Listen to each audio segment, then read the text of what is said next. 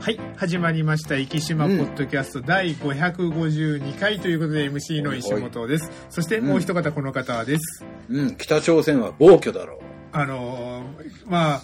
あのー日曜日ですね、あのーアジアジア大会で、あのー U22 日本代表と U24 北朝鮮代表が戦ったわけですけども、ちょっとひどかったですね。あのーいやー、ひどかったね。試合自体はですね、結構北朝鮮もいいチームで。そうそうそうそうそう前半とか見てたら、はいわ結構ね、守り強いし強いなと思いながら見てたんですけどね。骨っぽいなんか、あの、いいチームだなと思ってたんですけどもですね、それ以外のところがですね、ちょっと、いやいや、まはいだ後半入ってきてね、1点取られた後からのラフプレー結構、ね、はいこれなんか怪我させようと思ってるぐらいの勢いじゃねえかっていう。そうですね。かつ、あの、日本代表のあの、チームスタッフが、あの、うんちょっと殴りかかろうとしたりとかですね。はい。殴りかかろうというか、な殴ってたような気もしますけどですね。わけがわからんすね。はい。あの、純粋にとったらレッドカード4枚ぐらい出たんだろうなそうそっていうようなですう。ね。もうちょっと取れよって思いましたけどね、あれねち。ょっと主審もあの報復を恐れたのかうん。でもそそれだけ見逃してもらったのに試合が終了後ある主審を かなりあの本当恫喝してっていう形でねちょっと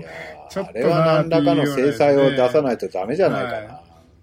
これアジア大会、えアジア大会、FIFA は関係ないんですかね？かえっ、と関係ないですねあの関係ないよね AFC ってあのアジアフットボール連盟もあのおそらくかえあの管轄の試合ではないかなと思いますね。ああ、そうなんだ。はいじゃあ全然あれ、その辺は無理ですね。そうなんですね。だからアジア大会の大会運営側がっていうような話になってくるのかなと思いますね。だから日本代表もあのちょっと2軍って言ったらちょっと失礼ですけど、うん。あのそちょっと。近々別の大会もあるので、あの、はいはい U22 のさらにちょっと大学生を中心としたチームとかにね、そうそうはいそなってるんう。でだから、あの、し、はい知らない人多いんだけど、はい思いながらですね。ただそれでも結構あの強いチームだなというところで日本のやっぱり層が上がってきてるんだろ熱いでしょうね。はい。うんちなみにあのトリニータに所属のあ鮎川選手もあの昨日の試合はちょっと怪我で出れてなかったんですけども、あのそのメンバーにおりますので皆さん決勝出てきたらよろしくお願いいたします。あ、本当ね。はい。でサッカー次、で香港はですかね。えっ、とそうです。まさかのあの、ねイランかなとばっかり思ってたねら、そうそう香港がイランに勝っちゃったっていうね。そうはいそうそう。え、香港って思いました？はい。なので、ちょっと、あの、香港との準決勝楽しみにしたいなと思っております。はい。で、えっ、と、別の山の方は、あの、韓国が強いので、おそらく決勝は韓国じゃないかなとは思うんですけれどもね。うんはい。で、あとは、そうですね、まあ、久保君がすごいんですよ、最近。久保君ってもう言っちゃいけない。はいはいはいはい久保選手ですね。あの、ね。ちょっとまあ、あの、ニュースはなかなかあの、大谷さんばっかり取り上げてくれますけども、ね。あの、世界的な注目度で言ったら今、久保君もものすごいことに今なってまして、いや、ほら、一時期、久保君、え、久保君、もうダメなんかな？って思ってたそうなんです。ちょっと、時期があったんですけどね。はい、試合に出れない時期とかもあったんですけど、今のチームがすごく水があったのか、そうでしょうね。はい、あの今、リーガ・エスパニョーラというスペインの,、まあ、あの世界でも1、2を争うリーグですけども、そこで今、得点ランキング2位でですね、すげはい。え。、あのフォワードじゃないですからね、中盤の選手で2位というところで、うん。かつ、あのもう本当にチームの、あの決して弱いチームじゃないんです。あの今年チャンピオンズリーグに出るようなチームなので強いチームなんですけど、そのチームの中でもう完全な王様ですもんね。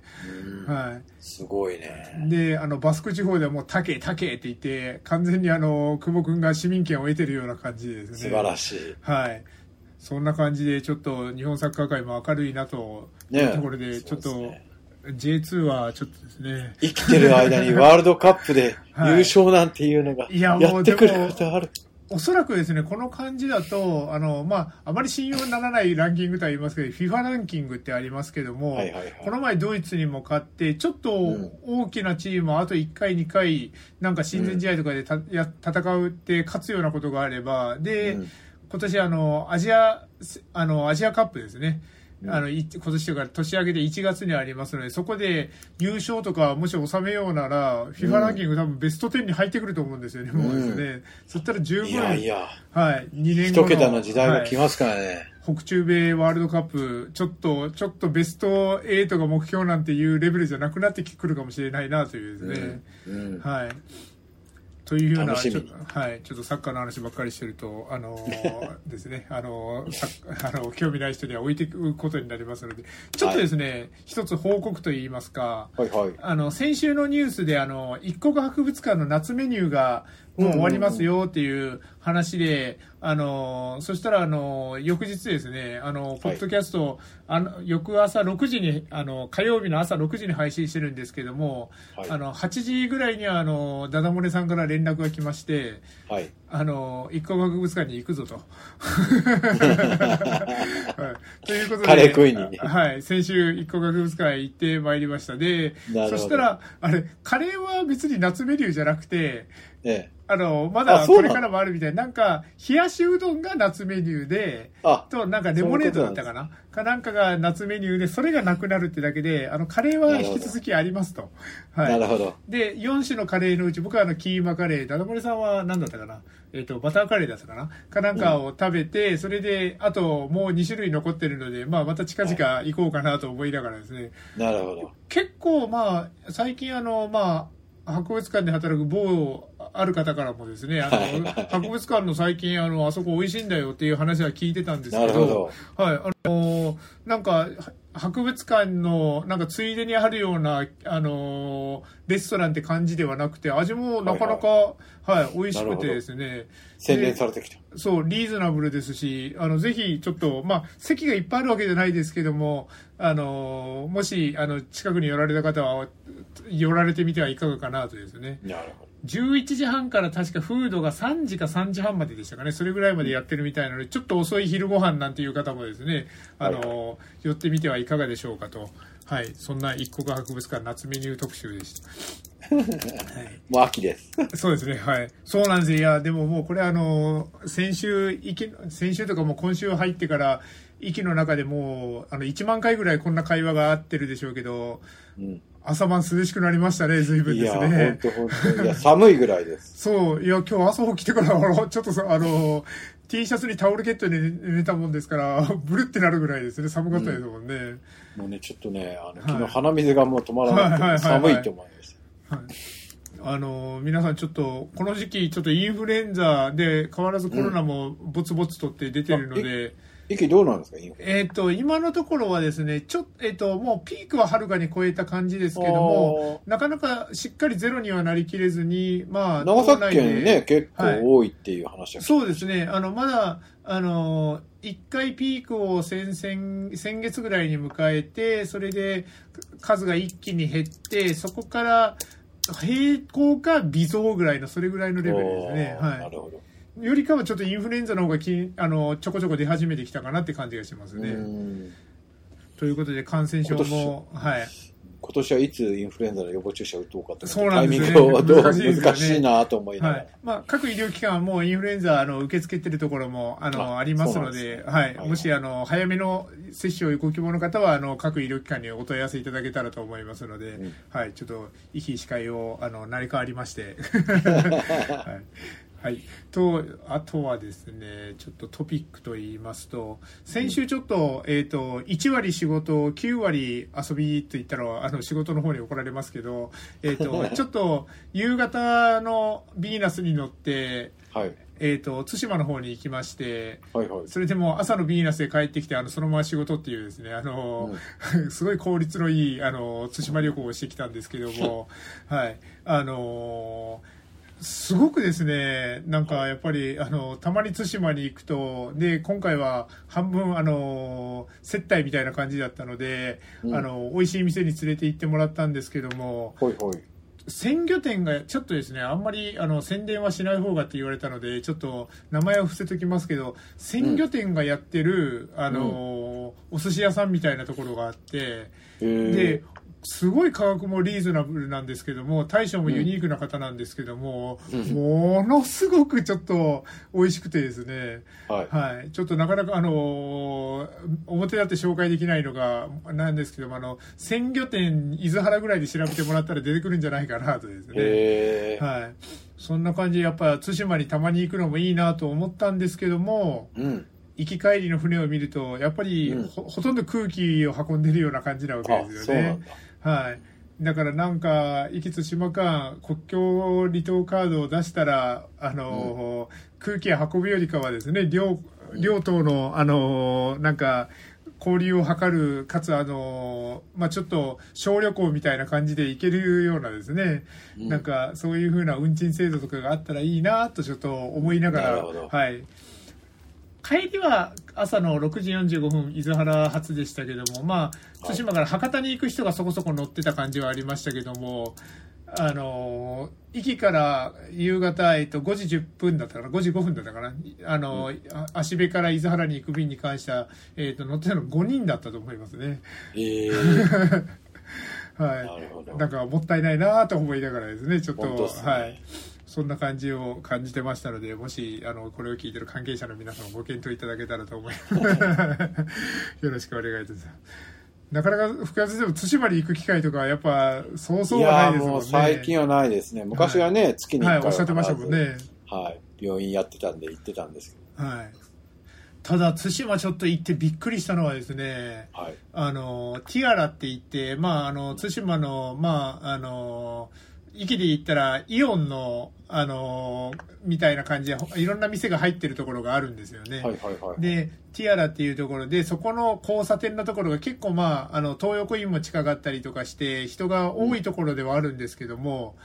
あの、福ビルの前かなって思うぐらい人がいましたね。えあの、もう、えっ、と、9割8分、あの、インバウンドの旅行客ですね。なるほど。はい。もう、某、はい某韓国の方。そうです、そうです。で、もうツアーで、あの、おのぼりさんじゃないけど、あの、旗持ったツアーガイドの方がいて、その後ろを、あの、10人、20人ぐらいがついていくっていうようなのが、あの、うん5、6組ぐらい少なくともいて、で、かつ、えー普通に、あの、うろうろされてる方もいらっしゃる、もう本当にその交差点に100人ぐらいはいたと思いますね、パッと見ですね。えー、すいや。そうであの港に着いてから伊豆原の街を歩いててももう、あのー本当に日本人ほぼゼロっていう状態でももう人が溢れ返ってるっていうようなそんな感じになってましたね。え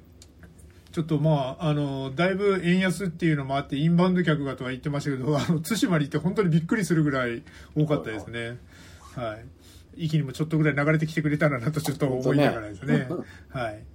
という話でしたけども、えっ、と、ちょっとオープニング僕は喋りすぎてしまって、さらに僕は喋るコーナーになるんですけども、はい。まあ、はいえっ、と、今月は、えっ、と、10月第1週目の配信ということで、ハマり話ということでですね、今先月は福山先生にあの逆 SNS という形で、はい、話していただいて、その前の月は僕は何を話しましたかね。えっ、と、あ、世界水泳について話しましたね。あーのそうでしたねはい、そうですね。ハイハイジャンプでそうです、ハイジャンプですね。ハイジャンプ、この前そういえば、クレイジージャーニーでまた、あの、やってました。その後、あ、やってました。あ、はい見た見た見た。やって世ました。界水泳も含めてやってましたけど、うんうん。改めてちょっとか僕としては、あの、見に行ってたので感動が蘇ってきたというかですね。なるほど。はい。というところで、今月のハマり話はですね、もう時期的にこれしかないだろうということで、うん。マラソンということで、はいそうね。あのー今日ちょっとあの職場に広報駅があったのでちらっと呼んでましたけど広報駅にもあのウルトラマラソンの特集があったりとかですねしてましたけども、はいはい。10月のえっ、とにあカレンダーまだ書いてなかった。10月の21日の土曜日ですね、うん。朝5時に、えー、と100キロがスタート、えー、と11時に50キロがスタートでともに、えー、と19時までが制限時間という形で一個博物館にゴールするという形になるんですけども。あの先週ですね、あの某、はいあの行き子をしたあの床屋さんの彼からですね、ちょっとメッセージが来まして、はい。知って石本さん知ってますかと。うん。コース変わったらしいですよってメッセージが来たんですよね。で、うんそれで、ああ、知ってるよって言って、あのー何もうスタートからいきなり渡良の方に行くんでしょで、反省湾通って、で、それであの、また、今度はモロツのところも行かないかんもんねって言ったら、うん。うんそしたら、いや、それだけじゃないんですよって言って、うん。で、見てみたらですね、反省湾から僕はあの、てっきり今まで通りあの、種口商店の方に行くのかと思ったら、うんうんうんうん。あの、大山で登らなきゃいけないというですね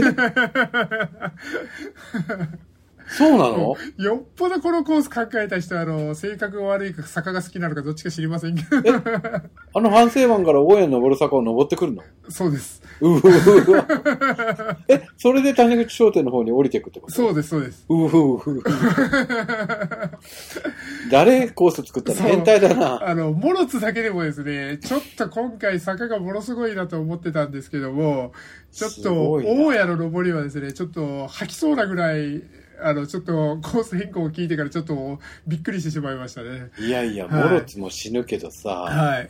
大家をあそこも登らせんの、はいい。きなり足に、足に来ます。そうなんです、そうなんです。だから、ちょっとモロツのこともあるから、前半はちょっと温存しながらとか思ってたんですけども、前半から全てあの貯金を使い果たしてしまうような、ほんとほはいんと。ちょそっれはと、、泣くな。はい。えっ、と、温度次第ではちょっと乾燥率がすごいことになりそうだなとあ思うよですね。うんはい。そうかも。という感じがしますので、ますますあの、サバイバル好きな方にとっては大好物な壱岐ウルトラマラソンになりそうだなとですね。はい今年ね、あの、過去最高の参加者だから、まはいたそこから、あの、はい。あそこはすごいぞっていう話が広がるとね。だからまあ基本的にはですね、まあ、はい。僕も文句は言ってますけども、まあはい。そういうのを、あの、コースを見せられたらちょっと、そうなんで、変態と変してはですねね、あの、ちょっと、あの、文句を言いながらも心の中でうずうずするという、ね。はい、そんな人たちの集まりですので、はい、もしよかったら皆さん、あの、まあちょっと、大家のあたりは朝早いですけどですね、あの、うんうん。ちょっと適当な場所で適当な時間に見れる方は、ちょっとまた10月21日応援いただけたらなと、はい、思っております。で、そのハマり話、マラソンの話なんですけども、うん今日はちょっと3つですね、今今までのはちょっと前座という前置きということで、あの、行ってみたいマラソン。ですねと、あと、あのまあ、今まで出た中で紹介したいマラソンと、うん。はい。それと、今まで出た中で、えっ、と、あ、違う。いいえっ、と、今まで出た中で推薦したいところ、で、それで行ったことないけど行ってみたいところ、そしてもう一つっていう感じでちょっと紹介できたらなと思うんですけど、三つのマラソンをちょっと紹介したいと思います。はいはい。一つ目はですね、2月に行われる、あの、沖縄市、那覇市じゃなくてですね、沖縄市で行われる沖縄マラソン、僕も何度か出沖し縄市ってあるんだ。はい初めて知った。はい。あの、コザとかですね、あの辺が沖縄市になるんですけども、沖縄市とうるま市を走るマラソンになるんですけども、うんこれ、あの、沖縄遠いし高いよねと思うかもしれないんですけども、うんうん2月の沖縄って言ったらもう、あの、一番、あの、沖縄の中であの、観光が少なくなる月なので、そうなんです。安いんですよね。はいは私もる通り2月に行ったことあります。飛行機もホテルもすごい安いんですよね。びっくりするぐらい、あの、ハイシーズンに比べると多分半額以下だと思いますね。でハワイの11月とかって同じ感じです。そうですね。で、そんな感じなので、安く行けて、かつ、気温としてはですね、多分、ちょうど今の域より少し暖かいかなぐらいなので、あの、全然過ごしやすいぐらいの、で、沖縄を、あの、満喫できるっていうのはすごくいい時期になります。お、ただ泳げませんよ。はい。マラソンをするにはですね、太陽が照ったらあの20度超えてきたら沖縄すごい暑いので、うんあの、つ年によってはすごく暑く感じる時もあるんですけども、そんな沖縄マラソンのおすすめとしてはですね、これも、ポッドキャストの中で何回か言ったことありますけども、うん沖縄嘉手納基地。はい。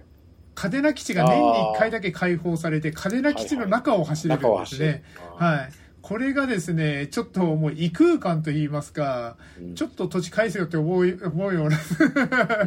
うん。ものすごく広大な土地にですね、はい。あの、まあ、軍の関係、アメリカ軍の関係者の方があのハイタッチで迎えてくれながらっていう感じで、本当この3キロの中だけですね、外国の中に急に飛び込むみたいなですね、うん。そんな体験ができる。で、かつですね、エイドがもうものすごく充実してて、へーあの、沖縄の様々な味覚を、あの、楽しみんで、あの、某ダダ漏れさんは、あの、ゴールした後に言った言葉が、お腹いっぱいだと。疲れたとか第一声がですね、あの、お腹いっぱい、あの食べ過ぎたっておっしゃってたぐらい。何しに行ったんだって。それぐらい、あの、走った後体重増えてたりすそうる。あの、それぐらい、あの、食べたと思います。それぐらい沖縄のですね、もう、ここを回ったら、マラソン42.195キロ走ったら、沖縄の味覚は全部満喫できるんじゃないかっていうぐらいですね。えーあの、様々な、あの、エイドがありますので、もしちょっと、あの、季節外れのですね、あったかいマラソン、かつ、いろんな味覚を楽しみたいという方は沖縄マラソンおすすめだと思います。で、僕の行ってみたいマラソンとしてですね、この、さっきうるま市って話をしたんですけども、はい。沖縄市の横で行われるあの、ハーフマラソンなんですけどもうん、綾橋海中ロードレースというハーフマラソンがありまして、これは3月に行われるんですけども、うんこれちょっとご存知の方は多いかなと思うんですけども、あの、東洋一長い、あの、橋といいますか、あの、はいはいはいはい。海中道路っていうのがですね、ありまして、あの、うるま市が、えっ、と、5つ、あの、二次離島みたいなのがあるんですけども、そのうち4つを結ぶ4.7キロ海を、あの、まあ、福岡の、覚え、わかる人は、あの、海の中道が4.7キロ続くようなですね、うんうん。で、ずーっとその間、あのー両サイドが青い海、緑、エメラルドグリーンの海に囲まれているっていうような感じで、あの、今年の2 3月にあの、川口春奈さんも出場したって言ってから、あの、うん。話題になったハーフマラソンなんですけども、こちらちょっとですね、ずっと行ってみたいな、行ってみたいなと思いながら、沖縄マラソンと3週間違いぐらいなのでですね、なかなか、ね。はい、あの、2ヶ月3月で沖縄を2往復するのはなんだなと思ってたんですけども、ちょっと来年は、はい、そうなんですね。来年はちょっと行ってみたいなと思っている、うん。はい、あの、綾橋海中ロードです。そしてもう一つ紹介したいのはですね、えっ、と、来年はおそらく1月、えっ、と、10何日かな？忘れましたけど、12日だったかな？に、あの、開催されます、えっ、と、壱岐島新春マラソンですね。はい。うんこちら、あの、PR も兼ねましてというところで、えっ、と、先週ぐらい、先々週ぐらいから、あの、応募がもう始まってるんですけども、あの、息の、ま、皆さんで、まあ、気軽にちょっとマラソンを始めてみたいなっていうような方ですね。ちょっとああいう雰囲気を味わってみたいなっていう方、5キロ、10キロ、うんそしてハーフマラソンと、あの、いろんな距離がありますし、で、あのーこれまたですね、結構、あのー、息の島民の方がいっぱい応援してくれたりとかですね、あったかい感じで、あの、まあ、季節は寒いですけども、あの、しあの、息の、あの、海の横とかも走りながらっていう感じなので、まあ、息島民の方はもちろんですけど、このポッドキャストを外で聞いてる方ですね。もしよかったら、あの、壱岐の島新春マラソンで検索をしていただいたら、あの、まだエントリー全然募集中ですので、ぜひ、うんあの、登録してもらって、あの、遠来賞、一番遠くから来た賞とかですね、ありますので、もしよかったらそちらの記録なんかも、あの、遠い方は狙っていただけたら、ああ、そうね。はい。以前の話、あの、香港で聞いてるっていう方もいらっしゃるって言ったので、香港から来たら多分、遠来賞ナンバーワンだと思います。はい。よろお願いいたしますと。菜の花マラソンと同じ日です。そうなんです。これ、これがですね、だから逆に僕はあの、奈良マラソンに一回出てみたいなとちょっと思ったりもするんですけれども、はいはい。はい。あの、1月、あの、あそこの土日月の3連休の必ず真ん中の日曜日ですので、うんあの、走った後はあの、観光とかも前後でできますので、はい。もしよかったら、壱岐の島新春マラソンを検索して、あの、当該の方検索して、東大の方はまあ、あの、ちょっと健康づくりに出てみたいなって方、5キロだったら気軽に出れると思いますので、はい。よかったら、はい。出ていただけたらなと、はい、思っておりますと。私は100は短距離、200中距離、300入りを長距離だ。でもあの、福谷先生のあの、ウォーキングの成果をですね、ウォーキングってやっぱ全然違うからね。はい。でも、あのーでも結構、その、最近福山先生もウォーキングされててお気づきと思いますけど、ちょっと前も言いましたけど、あの、本当にここ最近走られてる方がものすごく多いですね。多いですよねあのー先週もこの同じ話しましたけども、また同じくダダ漏れさんにプレッシャーかけようと思いますけどなるほど、なるほど。はい、走ってる方がいっぱいいらっしゃいますと。なんかね、はい歩いてるとね、あ、この人は変態なのかなって思いながら見てますけど、見ちゃいますけどね。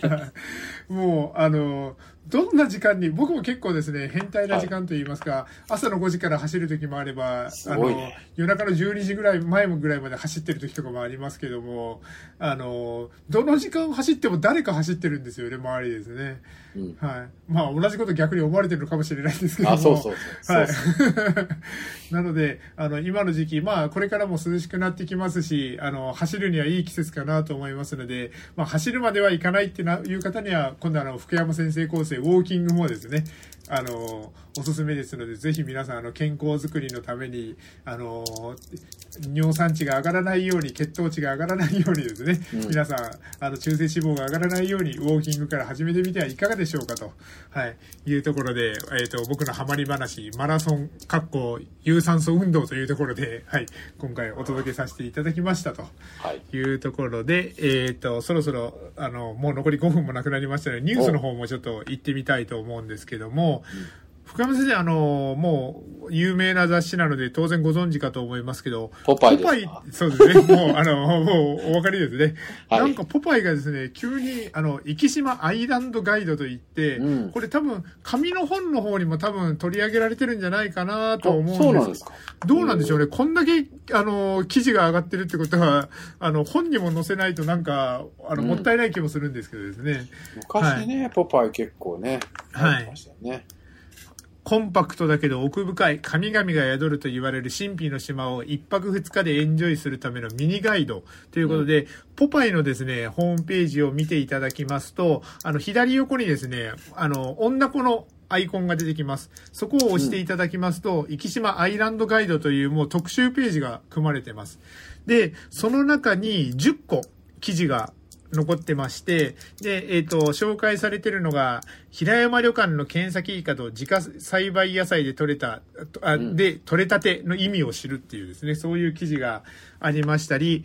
えっ、と、壱岐民芸品恩高、伝統を祖父母から受け継ぐ若き職人を訪ねて、まあおそらくあの方ですね。はいはい。そして、釣り師と海さんがもてなす多国籍魚料理に舌包み。うんここもあそこですね、おそらくねうん。はい。そして、元焼酎職人が作る魚に合うクラフトビール。これもあそこですね。はい。うんフレンチシェフシェフが手掛ける和洋折衷のハンバーガーを島で食べる。これはあの、うんゴーロラのあそこになりますね、おそらくですこの前ね。、土曜日来ました。あ、そうですか。すっげえ混んでた。ああ、この記事の成果もあるかもしれないですそうそうなんですね。かはい。で、バラとスネが入った梅島ランチで生き牛の実力を噛み締める。もうここに言葉が入ってましたからね。ここわかりますね。そしてこれはまあお店じゃなくて本物の水平線、野生の大鷲に出会える近所の無人島。あ、あそ、おそらくあそこのことですね。うんはい。そして夕日を見るなら猿岩越し。もうこれもわかると思いますけども、まあ、この記事の中身はですね、ぜひちょっと今回読んでほしいなと思ったので、あえてタイトルだけでこう言ったんですけども、うん一個だけ、あの、生き島を旅して思ったことという記事がありましたので、これをちょっと簡単に、あの、全部読んだらちょっとポバイの人に怒られるかもしれないので、簡単に紹介させていただこうと思いますけども、島ごとオーベルジュ。取れたての食材を食べては寝る日々ということで、はい。そんな感じで、郷土料理を提供する宿泊機能がついたレストランのことをオーベルジュと言いますよと。で、レストランを島に変えたら、生島の、そそのまま生島の説明になる気がしますと。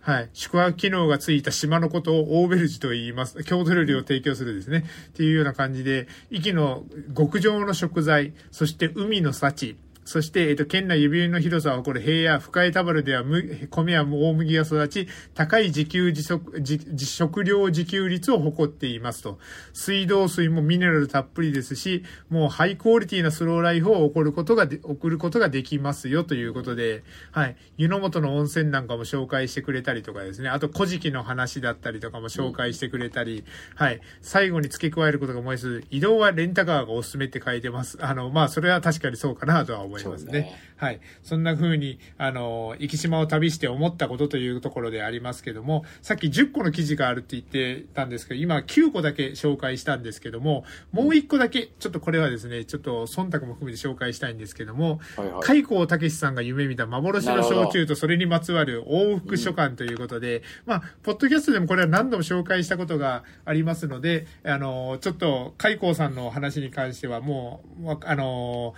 天の川さんですね。うん天の川さんとの、あの、天の川酒造さんと開光武さんの物語っていうのは、この記事を確認してもらえたらなと思うんですけども、あの、ここで紹介されているのが、ベリーオールド。うん。中身はほぼ透明、アルコール度数が36%高めなのも超熟成焼酎ならでは。そして、ベリーオールド、えっ、と、この海光武さんの手紙ですね、から、あのーある、このベリーオールドの直筆文字が大事に添えられているという、こういう風な紹介をされておりまして、そして、あのー、4代目当主、西川幸雄さんですね、の、あのーインタビューなんかもちょっと載っておりますので、もしよかったらこの記事読んでいただけたらなと、はい、うん。思っておりますというところで天の川酒造さんの紹介も載っておりますので、ぜひお読みください。えっ、と、開光武記念館でご本人が愛飲したマッカランの隣に飾ってもらったんですということで、ねはい、素晴らしいですね。はい、というところで、あの、僕が喋りはずすぎたので時間、時間が参りましたということで、今週の生島ポッドキャストを終わりたいと思います。